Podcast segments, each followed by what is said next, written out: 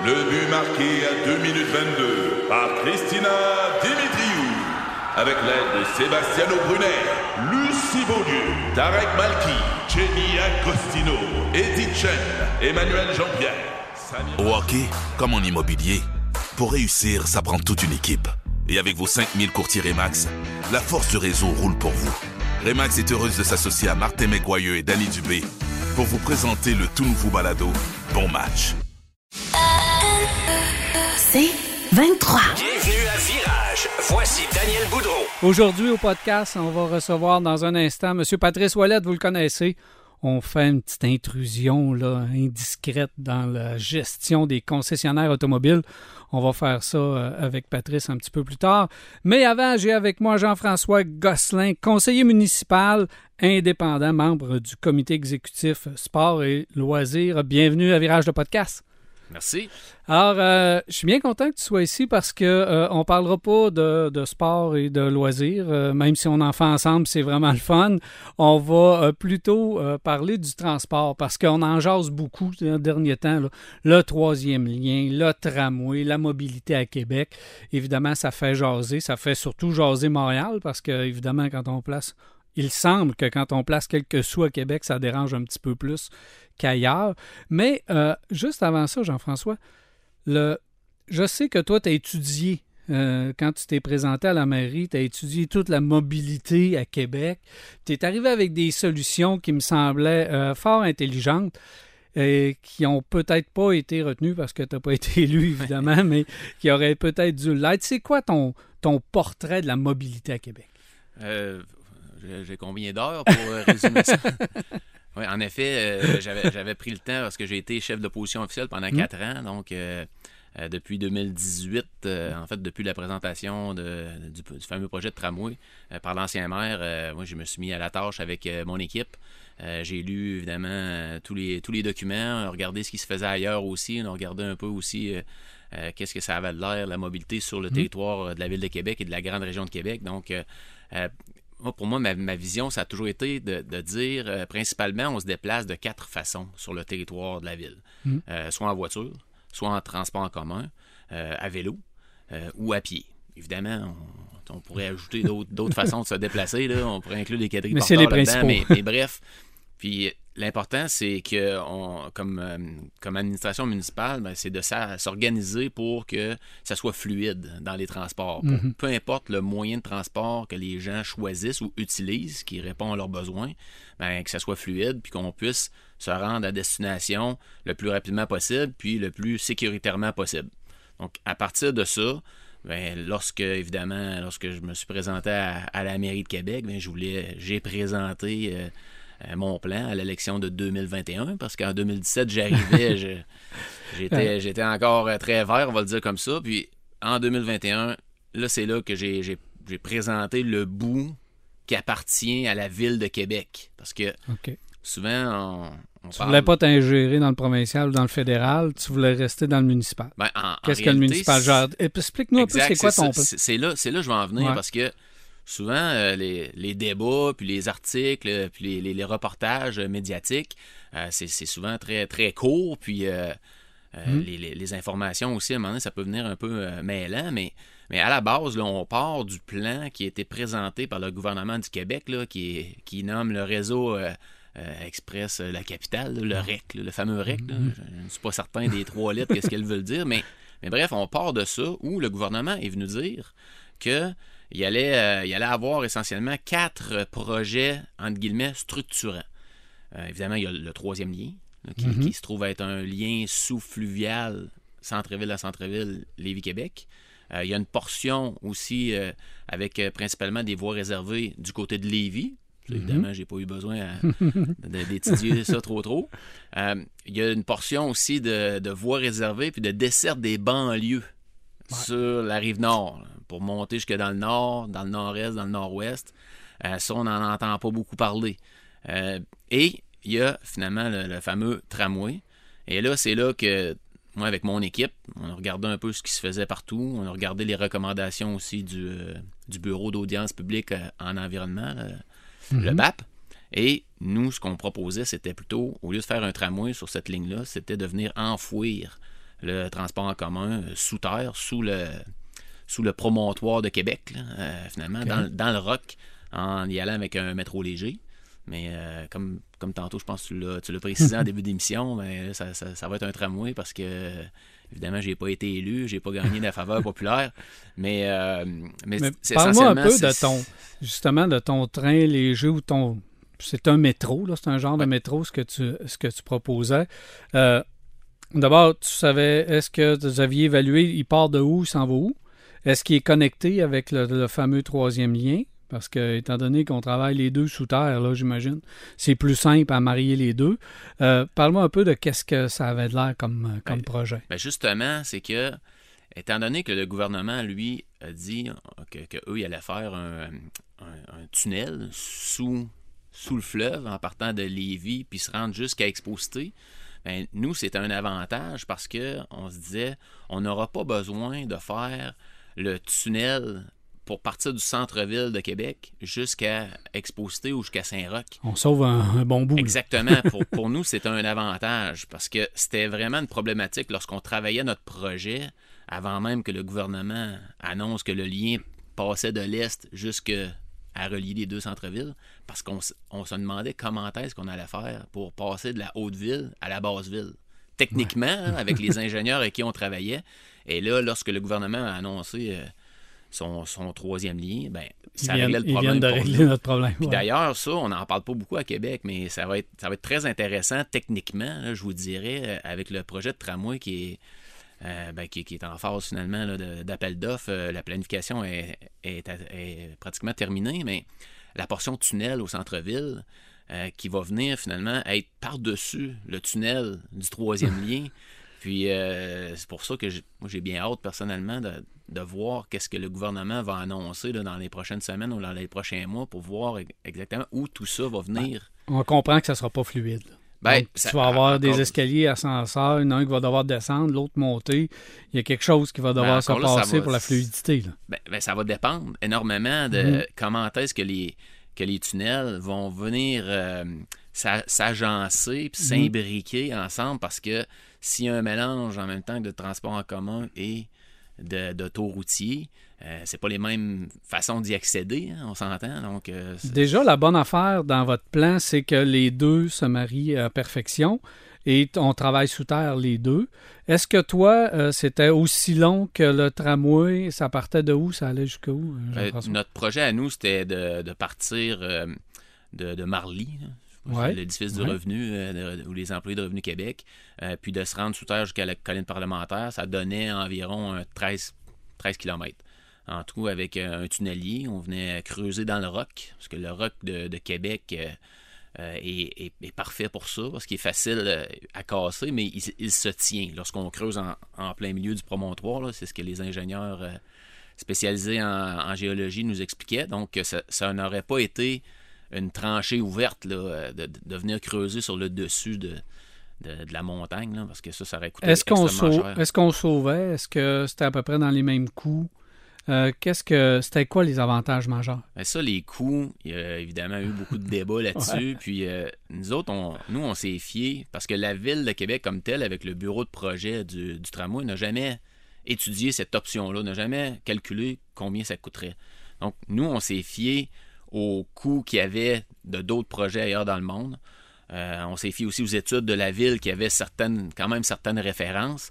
Euh, le métro de Laval aussi, qui a été ben quand même euh, mis en opération en, 2008, hein? qui avait coûté 150 millions du kilomètre. En dollars d'aujourd'hui, on est à 205-210 millions du kilomètre. Donc, on s'est fié à ça pour, pour estimer les coûts de notre projet. Puis euh, évidemment, ça, a fait l'objet de, débats, politiques où, euh, où là-dessus, on était euh, évidemment, mes adversaires n'étaient pas d'accord avec nos estimations. évidemment, c'est toujours mais, ça. Mais, mais pour, mettons, si, on prend juste les métros légers, lorsqu'on regarde dans le monde, celui sur lequel on, se basait beaucoup, c'est celui de Rennes.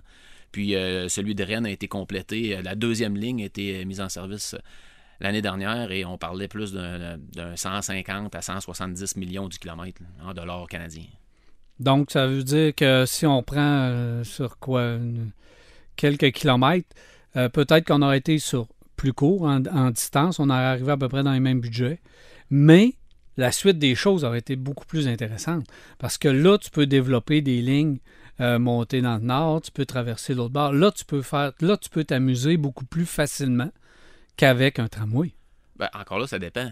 Ça dépend toujours de à quel besoin on veut répondre.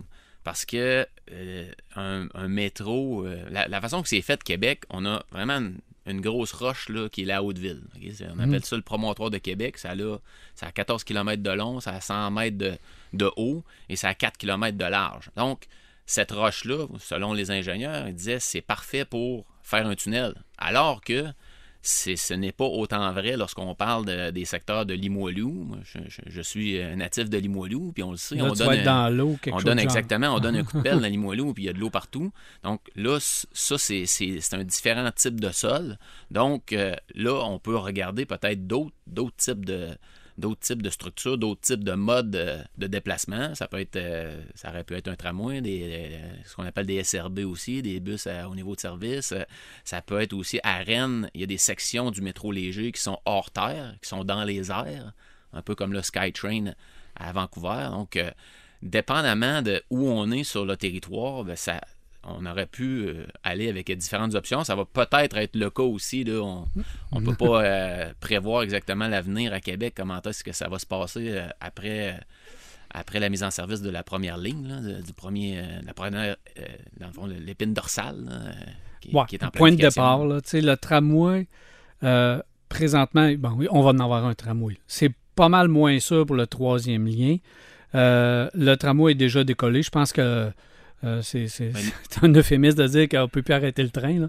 il est déjà décollé. C'est pas mal ça pour toi? Il reste. Euh, là, il y a eu l'entente avec le, fournisseur du matériel roulant, qui est Alstom mhm. Bombardier. Euh, qui, on va, on va savoir éventuellement le, prix. On devrait le savoir le 17 avril. Il y aura un, comité plénier là-dessus, justement, à l'hôtel de ville. Après ça, il y a l'autre partie de, de l'appel d'offres, finalement, où là, ce sont les fournisseurs de tous les travaux civils, ceux qui vont venir euh, installer la, fameuse dalle de béton, les mhm. rails, qui vont creuser le tunnel aussi de, presque 2 km au centre-ville, mhm. qui vont venir faire euh, tout ça. Donc, euh, on devrait savoir d'ici la fin de l'année combien tout ça va coûter. Puis, ben, définitivement, c'est ce que je sens aussi de la part de tous les élus de tous les paliers, autant le gouvernement du Québec euh, fédéral. les ententes euh, vont dans le sens qu'ils vont même euh, éponger leur partie des dépassements de coûts. Donc, ça, ça, va de l'avant. Mais, mais, mais techniquement, on doit attendre évidemment les, les soumissions et les signatures de contrat avant de dire qu'on remet en quelque sorte les clés aux, aux constructeurs. Si vous avez décidé de, d'y aller avec un autre projet que le tramway, c'est que tu n'étais pas convaincu. Euh, vous n'étiez pas convaincu du tramway. Euh, c'est quoi les désavantages? C'est quoi votre, interrogation sur le tramway?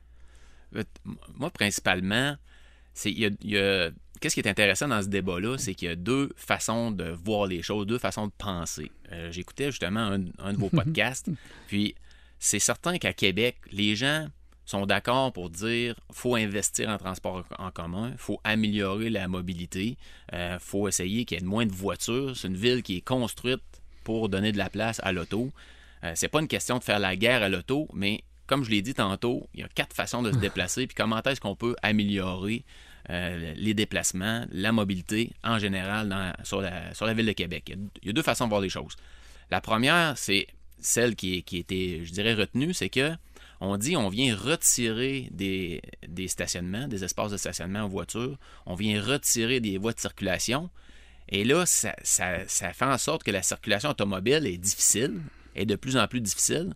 Et ça, ça, ça incite, ça oblige quasiment les automobilistes à, dire il faut que je trouve d'autres moyens de me déplacer parce que là, ah. ça n'a pas de bon sens, je ne suis pas capable de circuler. Et ça, ça fait en sorte que plus de gens embarqueraient conditionnellement dans le transport en commun.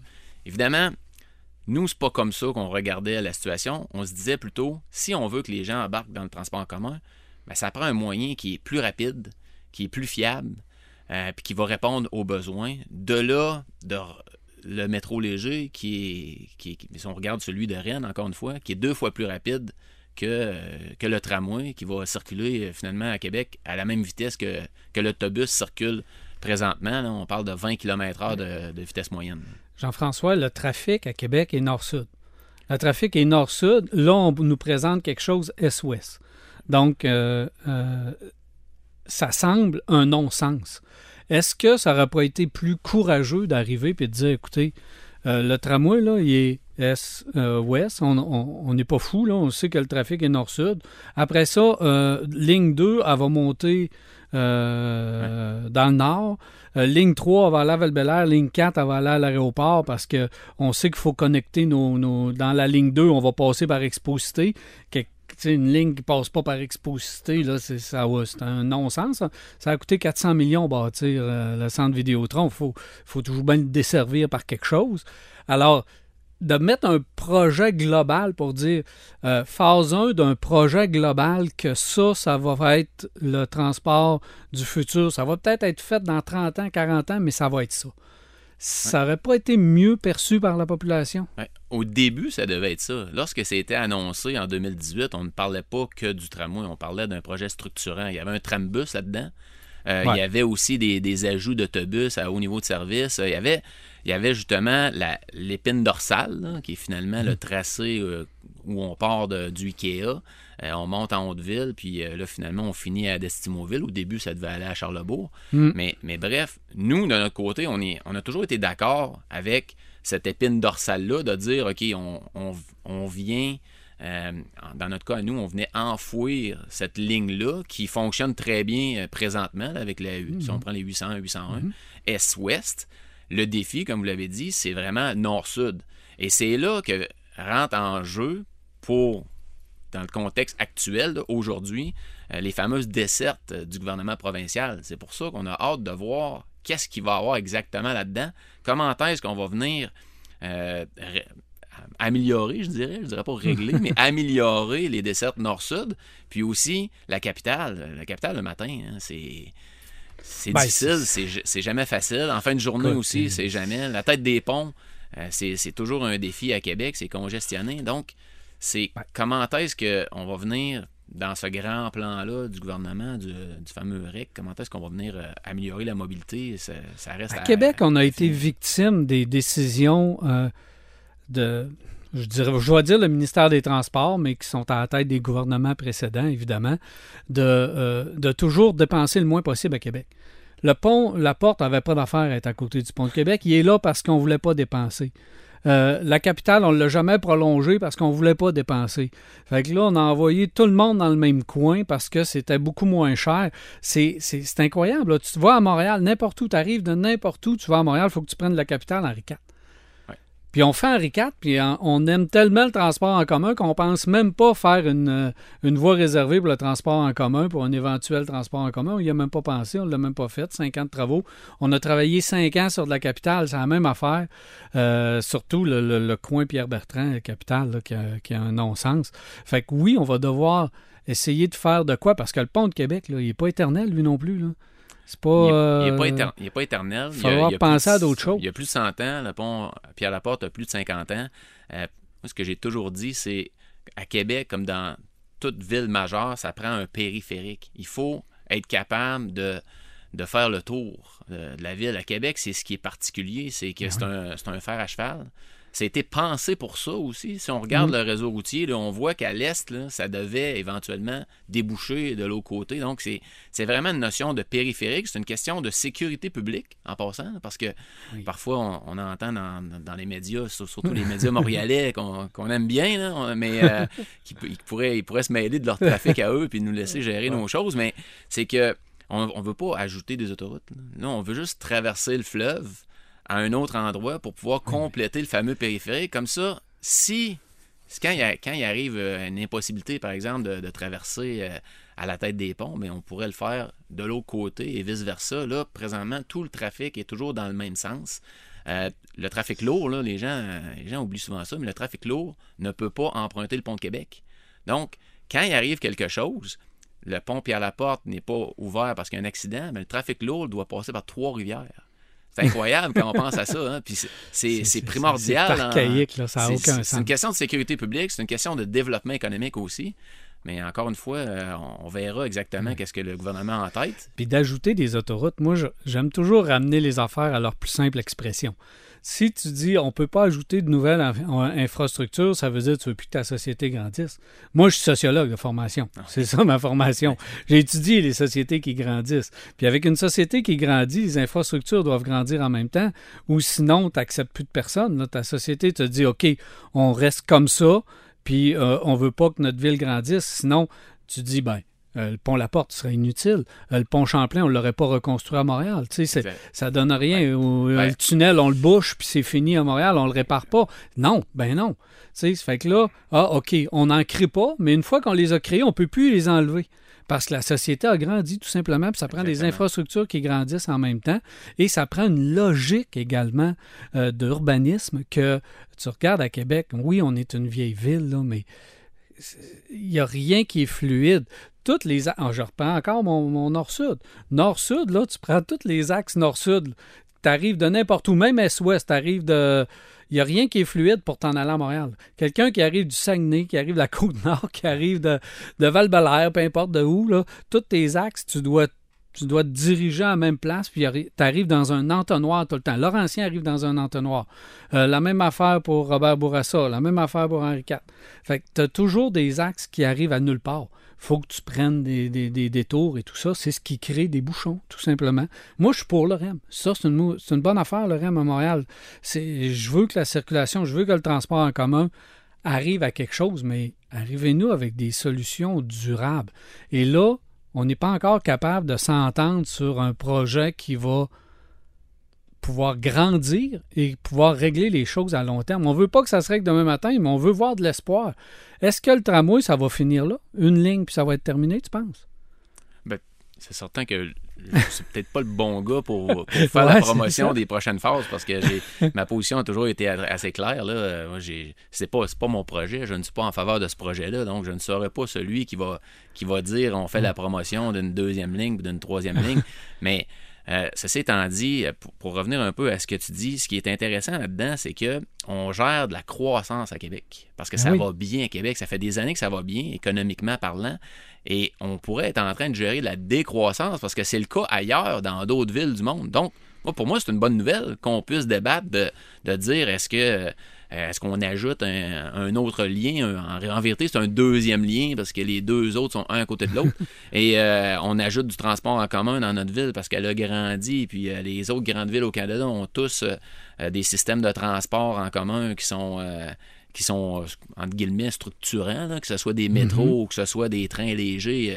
Euh, euh, et Québec, euh, on est encore avec des autobus. Ça aussi, le réseau d'autobus, ben, il y a une refonte à faire au- pour améliorer euh, partout sur le territoire de la ville. Il y, a, il y a des choses qui ont été faites dans les dernières années qui c'est quand c'est très, ça donne des très bons résultats. là. Mhm. Les, euh, les flexibus, un peu plus en, en périphérie, ça, les, les bien euh, desservi, ils aiment bien ça, oui. les, les à vélo aussi, là, c'est très surprenant, là, le, le succès des à vélo aussi. euh. donc, c'est des choses comme ça qu'on dit, OK, qu'est-ce qu'on peut faire pour améliorer la mobilité? Parce qu'on gère de la croissance. Tant mieux. Puis il faut continuer à, à gérer de la croissance parce que ça va bien à Québec. Il faut que ça continue de bien aller. Mais euh, c'est certain que moi, je suis pas le bon gars pour, pour essayer pour Ah. commencer à vous dire Non, euh, je ça comprends. prend d'autres phases du tramway. Je comprends, mais moi, je voulais juste voir de l'espoir au bout de ce fameux tunnel-là. Euh, je- ben, parlant du tunnel, justement, euh, troisième lien, oui ou non? Il va-t-il avoir lieu, selon toi? Je retiens pas mon souffle. En plus, il Ouais. va passer en dessous de l'eau, en dessous du fleuve. Là. Je retiens pas mon souffle, mais j'ai vraiment hâte de voir exactement euh, qu'est-ce qu'est-ce que, qu'est-ce que le gouvernement va nous pondre. Parce que techniquement, hein, c'est sûr que c'est un, c'est un beau projet, c'est un beau défi. Le fleuve est très, très, très creux à cet endroit-là, exactement. Euh, le débit d'eau aussi est très élevé. Euh, les pentes aussi, il faut, faut respecter les pentes, évidemment, lorsqu'on parle de, de véhicules autoroutiers ou de transport en commun. hein. on peut. euh, on, on doit respecter les pentes. euh, donc, euh, j'ai hâte de voir exactement euh, comment ça va aboutir. Là, on devrait avoir des nouvelles dans les prochaines semaines. Ça peut-tu finir en pont? Ben, pas à cet endroit-là, je, ne- je Non. ne crois pas de ce que j'ai compris. Mais c'est certain que j'avais déjà milité euh, activement à la campagne de 2017 pour, pour que le troisième lien soit plus à l'est. Euh, Mais là, il est, en- il est encore à l'est, dépendamment où ce qu'on se tient. c'est ça. Il est plus à l'est euh, que les il deux autres Pas ponts. c'est très à l'est, mais il est à l'est. Mais on, on peut pas faire un troisième pont à côté des deux autres, par exemple. non, non, il faut pas, faut pas pousser l'injure à l'insulte. là. On- C'est toujours drôle quand. Là, Il y a quelqu'un qui va faire du piquetage à quelque part, puis moi, je vais être le premier avec ma pancarte. Là. Que Réveillez-vous quelqu'un. Moi, j'ai étudié aux États-Unis, puis euh, lorsqu'il y a des mes anciens collègues ou des gens euh, avec qui je me suis lié d'amitié euh, viennent à Québec me visiter, puis je leur fais toujours faire un, un petit tour de ville, puis euh, quand ils constatent qu'on a deux ponts un à côté de l'autre, ils me demandent toujours pourquoi. Money talk. Money talk. Ouais, c'est la distance, évidemment, entre les deux rives, mais, euh, mais c'est toujours, euh, c'est toujours très drôle. puis Il n'y a pas beaucoup d'argent pour la ville de Québec. On les a mis un côté de l'autre, puis si on avait pu y mettre un par-dessus l'autre et intégrer des pièces de l'autre. Si le gouvernement investit justement les, les 6 à 10 milliards pour le troisième lien, plus euh, tout ce qui est investi avec le tramway, on, on est dans aux alentours d'un d'un 10 à 15 milliards de dollars euh, pour améliorer le, le transport dans la ville de Québec. Euh, je commence à trouver que ça, ça fait beaucoup d'argent pour les prochaines années à venir. Les- c'est- Nous, on additionne à Québec. Puis quand c'est les projets de Montréal, qui est une grande ville, mais qui n'a pas dix fois notre population, on n'additionne pas. L'échangeur Turcot, juste dans les dernières années, l'échangeur Turcot, le pont Champlain, puis le, le tunnel, on compte même pas le REM. Non, mais c'est vrai. Je Ça- pense que les chroniqueurs de Montréal, eux, ils, ils veulent parler de Québec parce qu'ils veulent surtout pas qu'on parle d'eux autres, de ce qui se passe Ben, à tu sais, Montréal. là, tu fais le tour de ça, puis tu dis là, si on a dit à 25-30 milliards pour quatre projets, puis euh, ça, c'est juste dans les dernières années, là, je te compte même pas le métro puis tout ce qu'ils ont fait d'autre. Alors nous, je pense que la Ville de Québec, là où on est rendu dans notre développement, ça nous prend quelque chose, mais euh, ça va, ça semble être des petits bouts raboutés de petites affaires où il n'y a pas un plan collectif. Parce que troisième lien, là, la première chose qu'on- qui devrait être dite sur ce troisième lien, c'est on va intégrer le, transport en commun euh, dans ce troisième lien-là. C'est la première chose. On veut que le monde prenne, s'en aille euh, d'une façon euh, durable à Lévis et revienne dans un transport collectif. C'est ça qu'on devrait dire aux gens. Ce lien-là va servir euh, euh, en premier pour le transport collectif. Ben, C'est ça qui devrait sortir. C'est ce que j'ai compris qu'il y aurait euh, du transport collectif. J'ai toujours milité pour ça aussi. Euh, par contre, il ne faut jamais oublier l'autoroutier puis, puis le transport lourd aussi. Euh, c'est ça, c'est des gros dossiers. Ça, ça appartient au ministère des Transports aussi. Ben, je le nommerais lien environnemental. Ça va être des autos électriques, c'est lien propre. Ça va être des autos électriques qui vont passer dans, ce lien-là. Une fois qu'il va être prêt, ça va être presque s'en va 100 des autos électriques. C'est certain qu'on s'en va vers là. Ça, ça va prendre plus de bornes pour les autos électriques, par exemple. Ça va prendre 10 ans, là, mettons, comment ils disent le go, le go dit le go là, là. Ça va être euh, dans 10 ans qu'il va être peut-être euh, utilisable.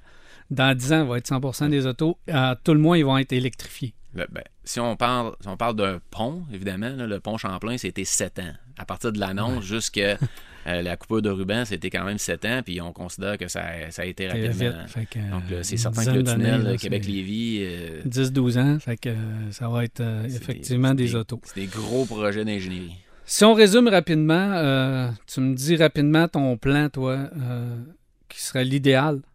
Ben, moi, mon plan, ça, ne m'appartient plus maintenant. Mais je, je dans ta des tête, loisirs et des sports. Tu donnes conseil, là, il t'appelle. Monsieur Legault t'appelle, là, c'est quoi qu'on fait? là? Monsieur Marchand, On la fait mère- euh, La mère m'appelle, puis on un métro avec- non, là, c'est une décision qui ne m'appartient Ok. plus. Je Euh, comprends. J'ai déjà euh, j'ai proposé autre chose. Je me suis présenté à la mairie de Québec. J'ai été élu dans deux arrondissements. Il y a deux arrondissements qui, qui, qui ont voté avec une plus grande marge pour moi, Beauport et la Haute-Saint-Charles. C'était pas assez. Donc, euh, c'est M. Marchand qui est, qui est le maire.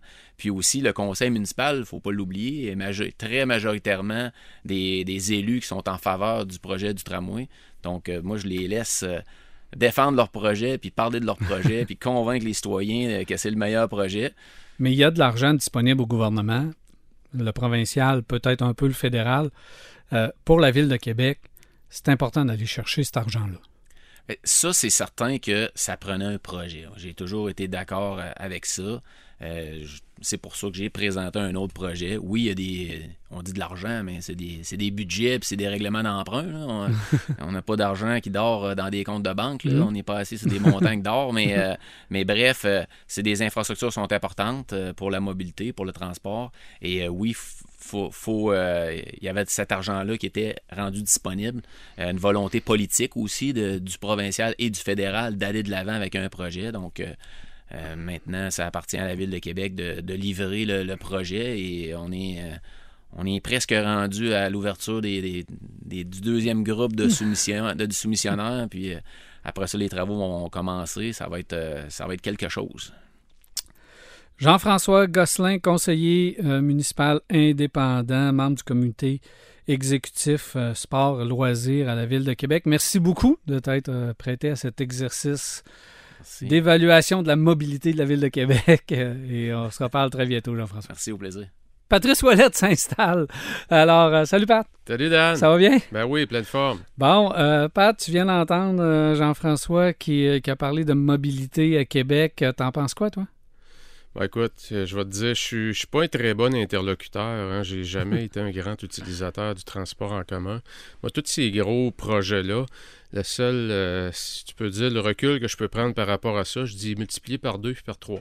Peu importe le chiffre qu'ils vont dire que ça va coûter, ça va coûter deux à trois fois plus cher. Puis je connais pas personne qui se fait bâtir une maison de 800 000, puis ça y en coûte 2 millions. Ça arrive Non. jamais. Mais quand c'est de l'argent des contribuables, c'est c'est incroyable comment est-ce que. Je suis toujours un peu offusqué de voir comment est-ce que. le- le- le- Ouais, mais tu sais, c'est- qu'on fasse des dépassements de coûts à Montréal, euh, c'est pas grave. Qu'on en fasse à Québec, c'est grave. Là, on peut-tu avoir nos dépassements de coûts à nous à Québec? Puis avoir quand même Ouais. euh, un réseau. On n'a rien, là. Nous autres, ça fait 40 ans qu'on nous ajoute des autobus. Euh, on va améliorer le transport en commun à Québec. On, ajoute, on achète des autobus, on achète des autobus, on achète des autobus.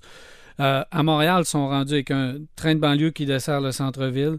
Ils vont avoir le REM, ils ont le métro, sûr. euh, ouais. ils, ont, ils ont des tunnels, ils ont 7-8 ponts. Ils sont rendus, je pense, avec 14 liens, eux. Donc, puis on, on ajoute encore des autobus. Euh, euh, ça là-dessus, Dan, je suis d'accord avec toi. Tu sais, je regarde juste, j'ai un de mes amis qui. faut qu'on commence euh, à quelque part ouais. parce qu'on est rendu une ville qui, a- qui mérite d'avoir Ah son, oui. son- son système de transport. Aussitôt qu'on sort d'un petit peu euh, du plateau, si on peut dire, euh, tu sais, tu vas à Charny, c'est quoi tes options? Si t'as pas d'auto, tu veux venir à Non, non. Québec. Oui, tu peux prendre l'autobus, mais attache Neu- Neuchâtel, Ouais. cégep de Limoilou, là, ma fille, euh, l'année passée, était encore au cégep, là, en autobus. Du boulevard Lormière, là, pas, euh, pas à hauteur de Chauveau. là. Se rendre à Limoilou, cégep de Limoilou. Une heure et demie en autobus. Une heure et demie. Wow. Tu sais, quand euh, tu sors de, de l'étude, puis là, tu t'en vas travailler, elle n'a pas le temps de revenir chez nous, puis de se préparer, puis de retourner travailler. Fait que ça prend une voiture. Il fallait acheter une voiture parce que le système de transport en commun n'est pas assez efficace. Ouais. Fait que, tu sais, il faut améliorer ça. Il faut, faut, faut penser à d'autres choses. Mais bref, on va, euh, on va passer à, quelque chose d'assez intéressant, merci. Tu veux me parler de Ford? Euh, Ford euh, sont en train un peu de, changer leur modèle d'affaires. Ils, annoncent des, des choses assez intéressantes. Résume-moi un peu qu'est-ce que Ford veut faire. Ben, écoute, Dan, une, grosse annonce qui a peut-être qui a peut-être pas fait les manchettes nécessairement, mais qui, selon moi, c'est un c'est un très, une très très grosse annonce. C'est que Ford a décidé de, de mettre les chiffres dans différentes colonnes, si on peut dire. Euh, ils ont décidé de dire aux investisseurs, euh, maintenant, nous autres, on a trois divisions. On a la division électrique, qui, dans Mhm. laquelle on investit massivement, comme bien les, ma- les manufacturiers.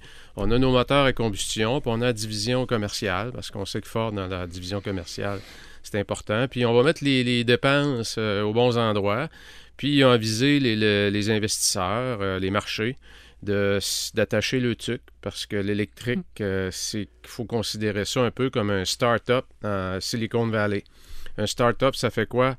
Ça, ça, ça brûle l'argent, puis tu investis beaucoup dedans, puis tu hâte le jour où Tesla est un start-up un jour. Tesla mangé de l'argent, puis aujourd'hui, Tesla, c'est excessivement rentable. Amazon, ça fait pas si longtemps que ça qu'il fait de l'argent. Pendant des années, ils ont mangé de l'argent, mais aujourd'hui, Amazon, c'est une machine à imprimer de l'argent. Donc, euh, c'est sûr que ça soulève beaucoup d'interrogations, à savoir, euh, euh, c'est des investissements, on parle de milliards de dollars, l'électrique, puis avec tous les enjeux qui viennent avec. Fait que j'ai hâte Ouais. de voir euh, comment, comment tout ça va, Pat, va se brasser. c'est étonnant. Parce que ça fait longtemps que je le dis. Ça fait longtemps que je dis que la voiture électrique, c'est un marché artisanal. C'était artisanal, aller jusqu'à euh, Ouais. aujourd'hui. Parce que on vendait des voitures électriques, on se demandait pourquoi qu'on n'avait pas des voitures électriques à plus haut volume. C'est parce qu'il n'y avait pas d'usine. On fabriquait des voitures électriques dans le coin d'une usine à- où on fabrique des voitures Ah oui. euh, à essence et on les faisait pratiquement à la main. Pour, euh, on en faisait une quantité, une couple de centaines de véhicules, puis on envoyait ça là pour dire à tout le monde qu'on était plus vert que vert. Ford, les premiers, ont été les premiers à le faire, à transformer des, des, des Focus, puis des fusions, puis euh, des véhicules qui existaient déjà en, en- en les bourrant de batterie, puis en envoyant ça là, en disant et voilà, nous sommes verts, on offre des véhicules électriques, mais c'était pas à haut volume, c'était pas dans le but justement euh, de, rentabilité, que l'exercice soit rentable, c'était juste dans le but de bien paraître. Et là, on s'aperçoit que, hey, là, la voiture électrique, il y en a partout. Puis, on nous annonce que là, on se lance dans l'auto électrique euh, à fond avec des investissements à coût de milliards et que euh, ça part là. C'est assez étonnant. Oui, écoute, c'est une façon de le voir, Dan, mais en même temps, euh, euh, tu sais, quand on regarde, il n'y a, pas un manufacturier qui a pris la même décision. Il n'y en a pas un qui a le même angle. Fait qu'on voit que ça demeure quand même, tu sais, à moyen et long terme, il n'y a pas beaucoup de monde qui savent euh, qu'est-ce que ça va donner? Il va-tu avoir euh, un manufacturier qui va faire juste de l'électrique puis qui va laisser tomber la combustion? Il y en a-tu un qui va produire quatre types de chaînes, euh, l'hydrogène, l'électrique, l'hybride puis la combustion? Personne ne le sait. Mais une chose est sûre, c'est qu'il va y avoir des gagnants, puis il y en a qui, qui vont fermer. Ben, parce pas- que les investissements sont, sont... Je veux dire, tu peux pas runner une business à long terme à perte. les alliances vont se multiplier.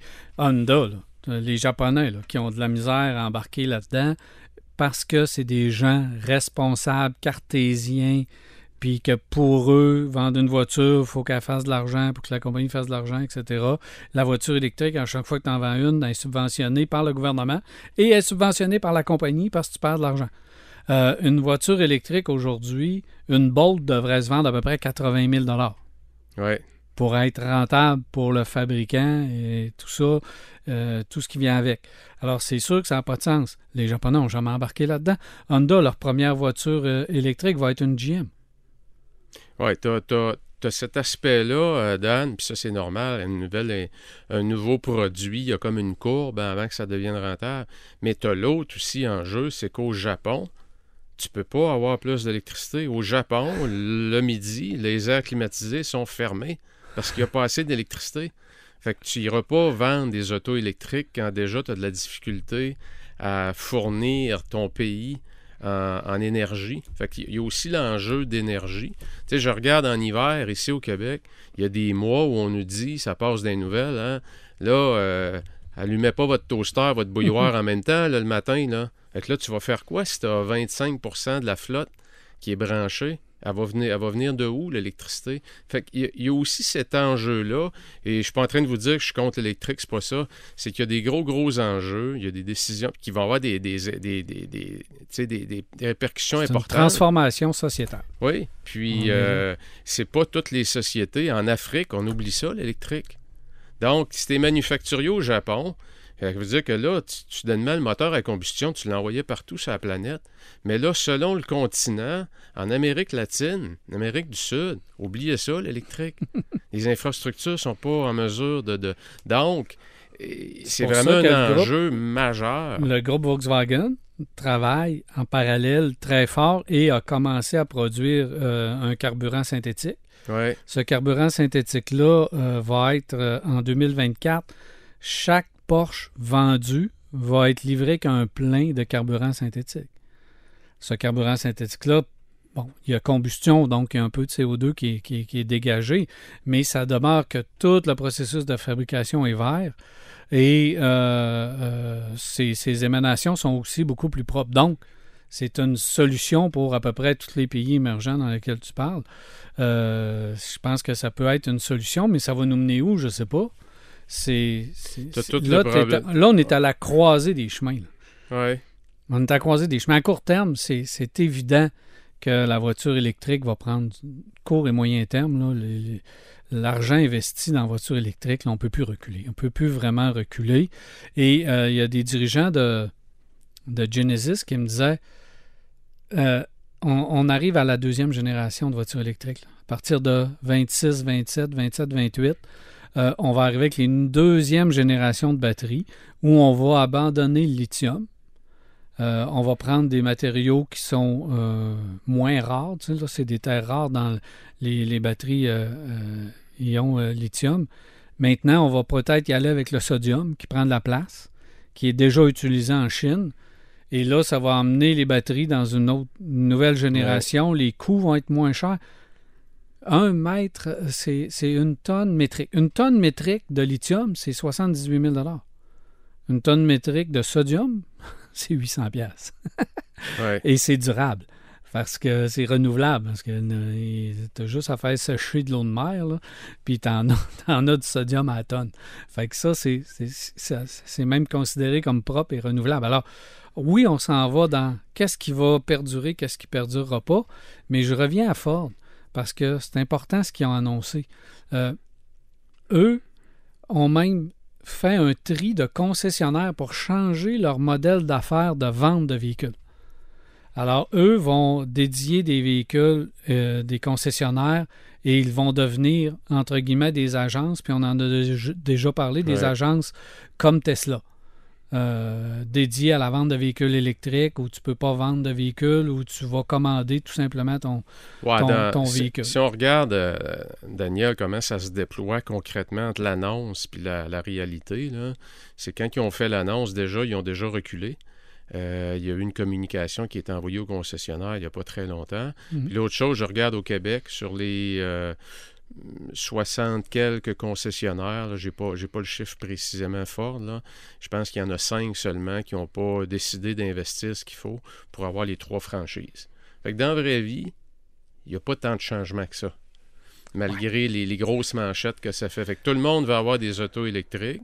Si tu veux avoir la franchise E qui appelle pour électrique, il faut que tu investisses 1,3 million puis que tu aies des bornes avec une espèce de U en avant de ta, de ta concession pour permettre à toutes les marques, peu importe ta marque d'auto, de venir te brancher chez le concessionnaire Ford. Puis ils veulent avoir, le, les objectifs, c'est d'avoir le plus gros réseau de concessionnaires électrifiés euh, dans chaque pays, aux États-Unis et au Canada. Mais, euh, tu sais, encore là, ça, c'est des grandes initiatives de manufacturiers, puis c'est des grandes annonces. Entre leur, leur réalité, c'est comme Sion avec Toyota qui est arrivé en pompe, qui est parti 6-7 Aussi. ans après. Puis, tu sais, on Ouais, en a vu des Ford, choses comme euh, ça. Hein? Fast Track, Fast Ben Pass, oui. je sais pas trop quoi, là, au niveau du service, où ça n'a pas, ça a pas décollé. Je comprends qu'on y va, essai-erreur. Mais la voiture électrique, tu sais, un concessionnaire qui adhère pas au programme E de Ford, hein, de voiture électrique, c'est aussi bien de fermer ses portes, là, parce que ça va être que ça dans les prochaines années. là. Fait que, Je suis pas, ouais, je suis pas d'accord avec toi là-dessus. ben, à moyen terme. euh, Euh, moi, je dirais. non, à- mais à long terme, oui. à long terme, à, à très, très, très long terme. Parce que le moteur à combustion va demeurer euh, encore. oui, il va euh, demeurer longtemps, ça, je comprends? Fait que je veux dire, avant que l'électrique, euh, je veux dire, si tu payes ton auto 80 000, puis que dans 5 ans, il y a une nouvelle génération de batteries, puis qu'elle en vaut 10, ton auto, tu comprends? C'est qu'il y, y a un enjeu aussi présentement, c'est que le prix de ces voitures-là n'est pas abordable. Donc, c'est l'argent des contribuables qui finance l'achat euh, de véhicules électriques présentement, puis personne ne fait de l'argent. Le gouvernement en met, puis les manufacturiers en mangent. C'est pour ça que je dis qu'il y a, quelque chose dans l'équation, là, puis je me considère pas un expert là-dedans, mais il y a quelque chose dans l'équation qui tient pas la route, sans faire de jeu de mots, puis il y a un gros, gros hype marketing derrière tout ça. Euh, C'est comme une grosse balloune que je dis à un moment donné, il y a quelque chose qui va péter à quelque part. On ne peut pas continuer à investir des milliards et des milliards dans quelque chose, il y a zéro rentabilité. Ça, ça marche pas. Puis ça peut pas être les, les- ça peut pas être les gouvernements qui financent ça. Là. Non, il faut que ça arrête. Là. À un moment donné, ça va arrêter. Là. On peut pas penser dire, que au les, Canada, les c'est le incitatifs Québec. vont demeurer. Puis la Colombie-Britannique qui ont les plus gros incitatifs. Mais les manufacturiers envoient les autos électriques où? Au Québec, en Colombie-Britannique. Fait que Ouais, si tu vas en Alberta, le ça jour- vend-tu de voitures électriques? Le jour où on pas. va produire suffisamment, puis que la, la- on va avoir besoin des autres provinces, ben, il va falloir que tout le monde embarque, il va falloir uniformiser la loi, où là, les fabricants vont dire Hey, attends un peu, là, ça. euh, vous fournissez plus. là. On, peut, on peut vous en envoyer, mais vous avez plus assez de clients. Il faut ouvrir les autres provinces. Fait que c'est sûr que. Tu sais, l'autre enjeu. Dan, puis tant qu'à continuer sur cet angle-là, regarde juste au niveau des manufacturiers qui se dit présent. Prenons l'exemple d'Honda, parce que c'est un bon exemple. Hein, Honda est dans un creux présentement. Mhm. Au, Can- ben, au Canada, je pense, aux États-Unis, euh, ils ont été frileux un peu par rapport à l'électrique. Bon, il y a des cycles dans ça. Je pense que ça demeure un manufacturier très solide. Mais si tu regardes le gouvernement présentement qu'on a, qui est le gouvernement libéral, qui a la taxe sur le carbone, mais là, si tu pour investir des milliards ici pour transformer ton, ta tes, tes- tes usines, parce qu'ils ont des usines en Ontario, des grosses usines Honda, puis que le prochain gouvernement, qui est, mettons, M. Poiliev, qui dit que lui, s'il est élu, il va changer ça à taxe sur le carbone. Fait qu'avant d'investir des milliards, tu vas faire quoi? Ben, tu, vas attendre. Ben oui. Fait que là, tu comprends? Fait que c'est l'œuf ou la poule. C'est pour ça que je dis qu'il y a, euh, y a plein de manufacturiers qui sont en stand-by. Pourquoi? Parce que les environnements politiques aussi sont pas stables. Ils sont pas stables. Fait que tu peux pas, c'est pas vrai que tu vas investir des milliards pour transformer une usine pour avoir un avantage compétitif quand le gouvernement, quatre ans après, va venir au pouvoir, puis l'avantage compétitif que tu viens de gagner, tu le perds. Ben oui, puis c'est arrivé, arrivé aux États-Unis. Trump et euh, ouais, Biden, ça a, fait la, ça a fait la même affaire. là. ouais. Biden a coupé exactement. euh, Fait que tu sais, ce que je et vois. Tesla a été ouais. impacté de plusieurs milliards de dollars. Ce que je vois, moi, présentement, là, c'est beaucoup d'annonces marketing. Mais dans Mais la ça fait vie, depuis là, le début de l'arrivée de l'auto électrique que les gouvernements ont politisé l'auto électrique. Ouais, ah oui, En, en- c'est un bon en- terme, Dan. en émettant des, des- d'abord une subvention, Ouais. euh, des objectifs complètement bidons. Euh, on a voulu créer un marché artificiel pour se donner bonne presse ouais. et on a pris la voiture électrique et on se l'est approprié politiquement. Et ça, euh, ça fait en sorte qu'aujourd'hui, on en subit les conséquences d'un marché qu'on ne sait pas trop vers où ce qui s'en va. Oui, la voiture électrique va, va se déployer à, à très, très haut volume, mais euh, ça se fait pas d'une belle façon. J'ai hâte de voir, comme tu dis, qu'est-ce qui Ouais, va arriver puis- parce que l'équation va changer. Puis je suis pas sûr que c'est euh, dans ouais. l'intérêt du consommateur. Puis moi, Dan, je me garderais une petite gêne quand on dit elle va être à volume. Euh, je, suis pas- je suis loin d'être convaincu que la voiture électrique va être une voiture à volume. Je suis vraiment pas convaincu de ça à cause des enjeux qu'on vit de, de capacité de production d'énergie électrique. Puis rentabilité, c'est deux enjeux importants. Tu l'as peut-être pas écouté, là, la semaine dernière, podcast 7. Euh, si vous voulez l'écouter, le, le- le petit bout où je parle avec Marc du- de, de- de la voiture électrique puis des nouvelles générations de batteries euh, au sel euh, qui est utilisée par BYD en Chine. Eux ont, réussissent avec la conversion du yen et du, du dollar. La, la vente de la voiture, je pense qu'elle revient à 9800 dollars. Euh, une petite voiture urbaine, dimension d'une Honda Fit, avec 250 km d'autonomie, euh, recharge, blablabla, 9800 dollars. Ça veut dire qu'ici, tu pourrais aller t'acheter une voiture. La même voiture est vendue par BYD qui s'installe au Canada. 9800 dollars, tu vas chercher, tu demandes tout ton 13 500 de rabais parce que tu as le droit à tous les rabais avec cette voiture-là.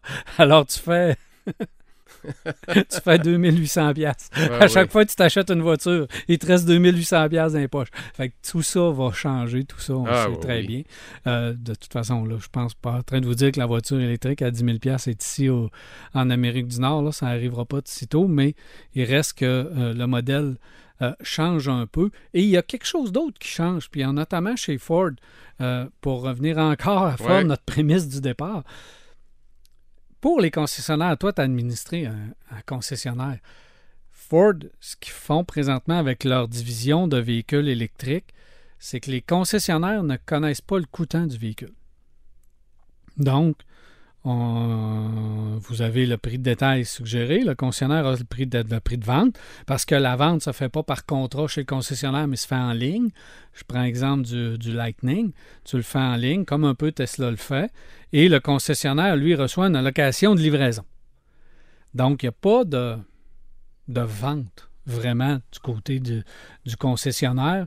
Euh, si on reprend un peu le véhicule d'échange, on peut s'estiner avec un concessionnaire et l'autre concessionnaire. Mais le fait de pas, justement, tu connais pas.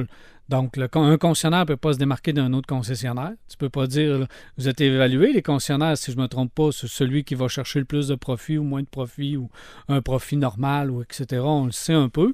Ou le fabricant le sait, là, tu le sais plus. Et là, le concessionnaire ne peut pas se démarquer d'un avec l'autre. Fait comment les concessionnaires vont faire pour justement euh, se démarquer au- auprès du concessionnaire, euh, du constructeur? Puis euh, le constructeur, lui, peut décider que ton allocation de livraison, il va la couper. Fait qu'il peut décider du profit que tu vas faire comme concessionnaire. Oui, mais il y a quand même, euh, Dan, puis je suis passé, je suis passé au... Tu sais, il y a quand même des gros, gros contrats de franchise qui gouvernent euh, les ententes entre les manufacturiers. On parle de... de c'est- aux États-Unis au Canada, on n'a pas les mêmes structures de contrats de franchise, mais c'est déjà bien légiféré, ça, cet aspect-là. Oui, tu peux vendre un auto, euh, tu peux vendre un auto en ligne sur le site du manufacturier, mais la transaction va probablement se faire légalement. Il faut que tu immatricules l'auto. Il faut que ce soit un commerçant qui te le vende, qui légalement, donc, la vente va se faire pareil, elle peut se faire en ligne, mais officiellement, légalement, la vente va se faire chez un concessionnaire.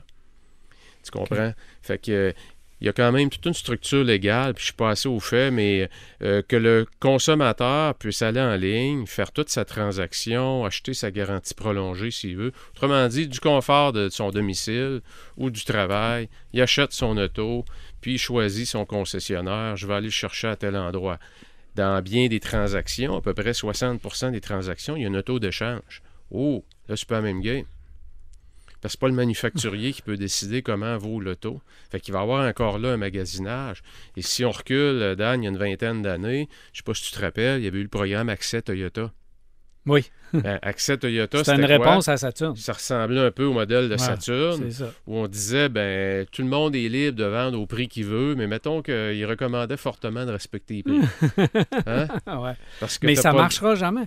Tant et aussi longtemps qu'il n'y a pas une ligne. Et la voiture électrique est probablement le rêve de, de tous les fabricants. C'est l'opportunité idéale d'arrêter euh, la négociation. Parce qu'on met un prix, tout le monde vend ce prix-là. Si tu connais pas le coûtant, tu peux pas donner de rabais. Ouais, mais si dans- on cache les coûtants, euh, par exemple, sur une camionnette, un F-150, là, on sait que 7-8 000, là, peut-être Ben, plus. c'est parce que présentement, Dan, c'est sûr qu'ils peuvent pas montrer le coûtant. Le coûtant est plus haut que le prix. ouais, c'est peut-être, peut-être, mais sais. ça reste que les, si tu veux, parce que moi, Ford, vois aller, là. Ford sont en train de copier et d'essayer de mettre en place le modèle Tesla. Et moi, je pense que dans 10, pas 10, mais dans 30 ans, 50 ans, Ford va être propriétaire de tous les concessionnaires. Ford va avoir son. Va être le, je te dis pas que les autres ne le seront pas, mais je pense que les fabricants vont s'approprier et il n'y aura plus de concessionnaires indépendants. Ouais. Propriétaire concessionnaire, ça m'étonnerait. Puis à court terme, à moyen terme, il va en avoir un par grand centre. Ford, ça fait trois, quatre fois qu'il l'essaye. Ça fait plusieurs fois qu'on essaie de trouver une façon d'éliminer le maximum de concessionnaires, euh, d'avoir le minimum de concessionnaires par grand marché. Ça fait longtemps qu'on rêve à ça. Et là, je les vois aller avec la voiture électrique, on sépare les affaires. On est en train de mettre en place ce plan-là pour récupérer. Et c'est l'idéal. Accès Toyota, ça n'a pas marché. Non. Pourquoi? Propriétaire. Trop de propriétaires indépendants, on se bat, on s'entretue. Euh, Ouais, Saturn, ça- n'a pas marché. Ça a passé proche de marcher. Mais on a fait l'erreur de trop donner des, des concessions proches. Ça, ça, Ouais. La guerre a pogné dans les véhicules d'occasion, dans les tapis donnés, dans les cadeaux, dans toutes sortes d'affaires. Ça n'a pas marché. Si on réussit, puis on veut pas avoir de négociation, puis on veut vendre nos véhicules le prix qu'on veut, aussi cher qu'on veut, faut éliminer les propriétaires indépendants de concession. Puis, OK, mais je, ouais, je, je le vois pas tout à fait, non. Je- Tu sais, à quelque part, tu peux pas. euh, je veux dire, tu, tu vas fermer, ben, ça va tellement te coûter. euh, ça va te coûter pas mal plus cher que développer l'électrique, fermer tous les, les, les- les contrats de franchise. Tu comprends? Fait qu'ultimement, c'est Ben, probablement. moi, je pense pas, euh, qu'on va mettre en place un système où euh, la rentabilité sera plus là, où ça va s'éliminer de parce que ça ne se fera pas du jour au lendemain. Mais ça va être un système mis en place où il va y avoir tout simplement des, concessions qui vont tirer à. Je- Ils ont- ils l'ont fait, là, sur 3000. Il y en a 1000 là, qui ont tiré à plug aux États-Unis. Ça, avance. Peut-être, mais tu sais, ça, ça change tellement. C'est tellement. euh, L'autre chose que tu peux jamais prévoir, c'est le move de la compétition. Tu peux avoir un modèle d'affaires, mais demain matin, si Tesla décide d'ouvrir les valves puis baisser ses prix de 15 000 comme ils l'ont fait il n'y a pas si longtemps, ben toi, tu fais quoi? Tu es obligé de baisser le prix de tes autos sur lequel tu perds déjà de l'argent. Soudainement, ta structure financière ne tient plus, ton plan ne tient plus.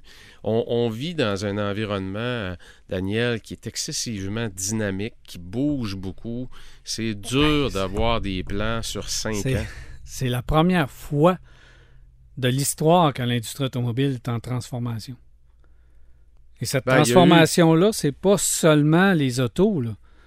C'est le modèle d'affaires qui est en train de changer. Ouais. Fait que ça va prendre quelle direction? Moi, j'en vois une, toi, t'en vois une autre, euh, un autre en voit une autre, puis ça va être probablement un essai rare pour les fabricants.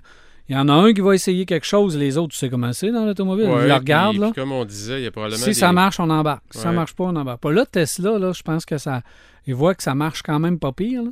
Ouais. On commence à copier un peu les affaires. Là, Mais en façon même temps, sais, Tesla étaient, euh, sont arrivés à la rentabilité en étant seuls. Puis dans les cinq prochaines années, il va en avoir de la compétition. Là. ça va Tesla, être ce qui fait qu'ils sont très rentables, c'est qu'ils ont trois modèles. Oui, puis là, les modèles suffisent plus. On a coupé les prix. Pourquoi? On- Parce que là, la demande a commencé à baisser pour leurs modèles. Parce qu'il y a d'autres modèles des, autres fabricants qui commencent à prendre la place. Euh, on a arrêté euh, en Chine deux, trois semaines la production. Ouais. pour euh, écouler du stock qu'on avait un peu trop. Là, on commence à voir le deuxième modèle d'affaires de Tesla. Tesla ont géré de la demande jusqu'à maintenant. Absolument. On n'a pas géré de l'offre Non. encore. La- le petit moment où on avait un peu d'offre, paf, on a baissé. L'avantage qu'ils ont, euh, Daniel, de un, les coûts de production sont très bas. Euh, ils ont très, très peu de Ben, dettes. Les Ils ont usines, sont, énormément de liquidités. les usines sont là, sont construites. La dernière est presque finie, là, celle Ouais. Euh, du Texas, la Gigafactory du Texas. Donc, euh, pendant que Ford va construire des usines ou est en train d'en construire, GM est en train d'en construire, les autres, eux, là, euh, ça roule à plein régime. là. Exactement. Fait que là, on va devoir être dynamique. Dans les prochaines années, là, ce que je veux voir de Tesla, euh, on change le modèle 3, on change, on change les designs. là.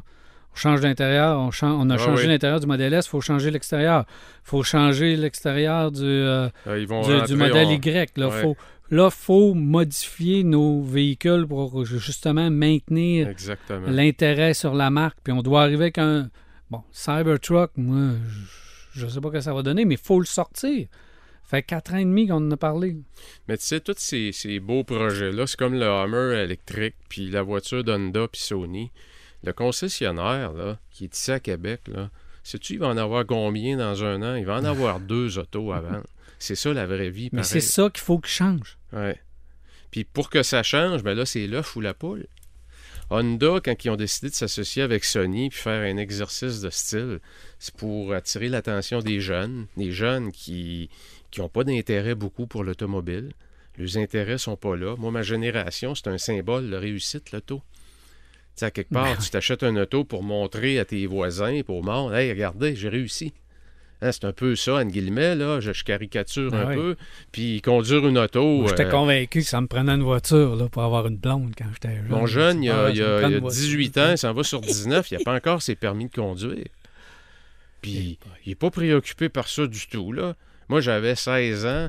Écoute, Tu tapais puis- du pied en avant. puis du- la journée que j'avais 16 ans, là, ça me prenait mes, mes permis d'apprenti parce que l'auto, c'est un symbole. On- donc, on s'en va aussi dans une société où on, on travaille davantage les brands. Qu'est-ce que signifie la marque dans la tête des gens? C'est pour ça qu'il va y avoir une autre guerre, qui est la guerre du brand aussi. Mm. Tu sais, Lululemon, exemple. Un Lululemon, pour les jeunes, c'est, tout le monde, les jeunes filles veulent toutes travailler chez Lululemon. Donc, le brand vaut très cher. Fait que comment est-ce qu'on va travailler le brand? Le brand Tesla, présentement, vaut cher. Mais dans cinq ans, le brand Tesla va valoir quoi? Je le sais pas. Non. Peut-être qu'il va diminuer beaucoup, puis l'attrait de la marque avec juste trois voitures sera peut-être plus là. Mais toi, là, tu as un concessionnaire, tu gères un concessionnaire Ouais. aujourd'hui. Euh, Ramène-toi chez Toyota. Mais le concessionnaire est à toi. là. Toyota, Honda, Tu fais- Kia, Lexus, ouais. toutes des marques euh, que. Tu fais quoi, là? ouais. Tu sais, tu dis, euh, un peu là, je- euh, le fabricant te demande un, un programme image, tu le fais-tu? Euh, faut vraiment, là, tu vas chercher ton information où pour prendre tes décisions d'investissement. Moi, je regarde partout, euh, Daniel, puis j'ai quand même un bon réseau de, de- d'amis puis de contacts dans l'automobile. Tout le monde fait son programme image. Euh, des ventes de franchise, ben il y en a toujours eu. Il y en a encore ce temps-ci. Est-ce que présentement, dans la décennie actuelle, Dan, acheter un concessionnaire automobile, je pense que le niveau de risque est beaucoup plus élevé qu'il l'a jamais été. Parce qu'on ne sait pas, selon la franchise que tu achètes, si tu achètes un Coréen, ben, t'es pas dans euh, pas dans le même manufacturier que si tu achètes un GM ou un Nissan. Les Coréens sont beaucoup plus intégrés verticalement. Donc, ils possèdent les usines à batterie, possèdent ci. Donc, c'est pas la même structure. Les Coréens sont beaucoup plus agressifs sur l'électrique. Les Coréens, leur main-d'œuvre est beaucoup moins chère. Donc, dans les dix prochaines années, moi, je pense que les mieux positionnés financièrement pour attaquer le marché, c'est Kia et Hyundai. Ah, définitivement. Donc, si j'avais à m'acheter un concessionnaire demain matin, je penserais à lui. D'un autre côté, si tu opères un Kia et un Hyundai, c'est moins payant qu'opérer un Volkswagen et un Toyota. Parce que les marges sont beaucoup réduites sur les véhicules neufs. Puis les Ben, aujourd'hui, peut-être pas Volkswagen aujourd'hui. Mais euh, parce qu'eux aussi, on ne sait pas trop vers quelle direction ils vont prendre. C'est un petit Quel peu, euh, concessionnaire, quelle marque, Daniel, qu'on peut dire qu'on sait où ce qu'ils s'en vont, puis c'est clair? Il n'y en a pas un. À Non, part, parce à- qu'on à sait part tout. Tesla, mais Tesla, je le mets pas. Tesla, c'est un joueur Mais technologique. Tesla, est-ce qu'il va là? Tu sais, on parle de Tesla comme modèle jusqu'à aujourd'hui. Jusqu'à quel point sont équipés pour euh, contrecarrer l'industrie automobile qui s'en vient dans le rétroviseur en arrière, là, Moi, je à plein régime. moi, je pense Puis là, Dan, ils ont ouais, 20 financièrement, c'est les plus solides. Ils peuvent. Mais écoute, ils ont 20 marques là, qui s'en viennent. oui, Il y a mais 20 fabricants qui arrivent à ils sont capables d'ouvrir les valves, puis ils vont faire de l'argent Mais- encore. C'est ça la grosse différence. C'est que leur là, modèle d'affaires est rentable aujourd'hui. pour et ça, ils je ont te dis que je leur de donne deux ans. Je Ils leur n'ont donne presque deux pas ans. de dette. C'est une compagnie qui n'a pas de dette et qui a énormément de liquidités en milliards. Donc, eux autres sont prêts à ouvrir. Il y en a un qui va ouvrir les valves. D'un, ils ne peuvent pas les ouvrir, les valves. Ils perdent déjà de l'argent. Fait qu'ils sont bien positionnés. Mais ça demeure petit, Tesla. C'est pas gros là, dans l'univers de l'automobile. C'est gros comme rien. Quand tu regardes le volume, la quantité d'autos qui se vont au Canada, aux États-Unis, c'est tout petit, Tesla. C'est pas gros. Mais dans l'électrique, c'est gros. Tu comprends? Ils, ils se vendent 5% d'autos électriques présentement. C'est pas beaucoup, 5% Mais dans le 5 il y en a une bonne partie que c'est des Tesla. Mais on parle pas de volume, là. On parle de 5 C'est pas, c'est pas. C'est ça aussi la- la- la- les choses qu'il faut regarder. Mais ce qui se jase dans les nouvelles, puis partout, 90% des nouvelles, c'est sur l'électrique. Ouais, oui. Fait que la ballonne est comme le ballon chinois aux États-Unis. Elle Il est est gonflée. Il y a peut-être quelqu'un qui va décider de... péter la ballonne à un moment sait pas, donné. ouais, ça. On ne sait pas quelle, Non, quelle pas- direction que ça va prendre. pas, j'ai certainement pas prétention de vous dire que je, je détiens la vérité, là. mais je dis juste qu'il y a énormément d'insécurité puis d'inconnus dans, dans l'environnement actuel. faut rester sur nos gardes et continuer de regarder quelle direction que ça Ouais, prend. ouais, ouais. Je reviens à notre prémisse du début. Ford est probablement la compagnie qu'il faut regarder. Ford est probablement la compagnie qu'il faut étudier de près parce que euh, ils sont les premiers, je pense, à faire une genre de transformation pour la nouvelle ère. Je sais pas ce que ça va donner, mais ils sont en train de se mettre en place euh, structurellement parlant pour euh, justement faire face à ce qui s'en vient. Oui, puis tu sais, je regarde pareil, euh, ils, ont eu leur gros meeting aux États-Unis il y a peut-être un mois, puis il faut pas oublier que Ford, c'est une entreprise familiale. hein. Mhm.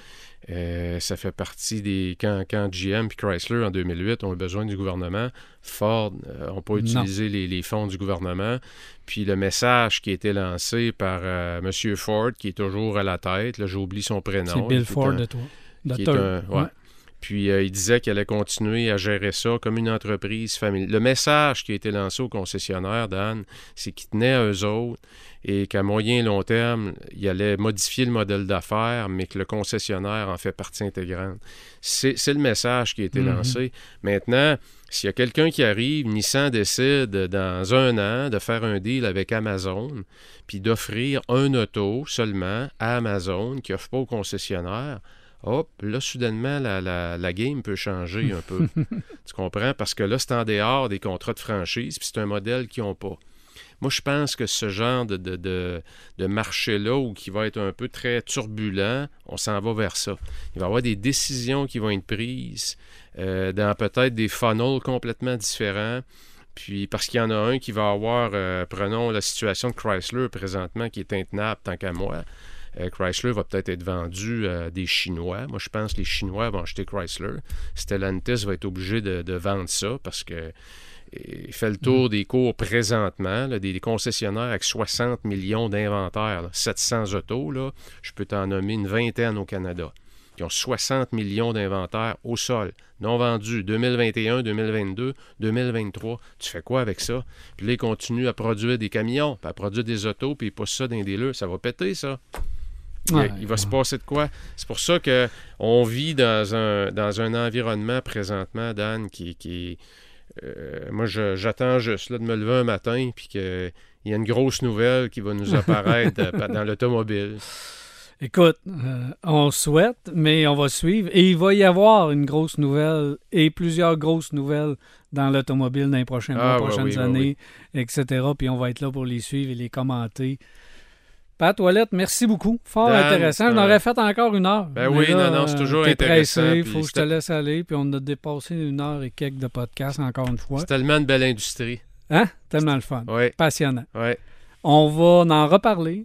On va redire ce qu'on vient de redire. On va se répéter. On va apporter des nouveaux points, mais on va continuer d'analyser la situation Exactement. parce que c'est passionnant.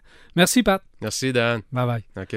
Voici comme on a vu votre podcast, Virage numéro 8. On se reparle la semaine prochaine, dans deux semaines, pour un autre podcast. Merci d'avoir été là.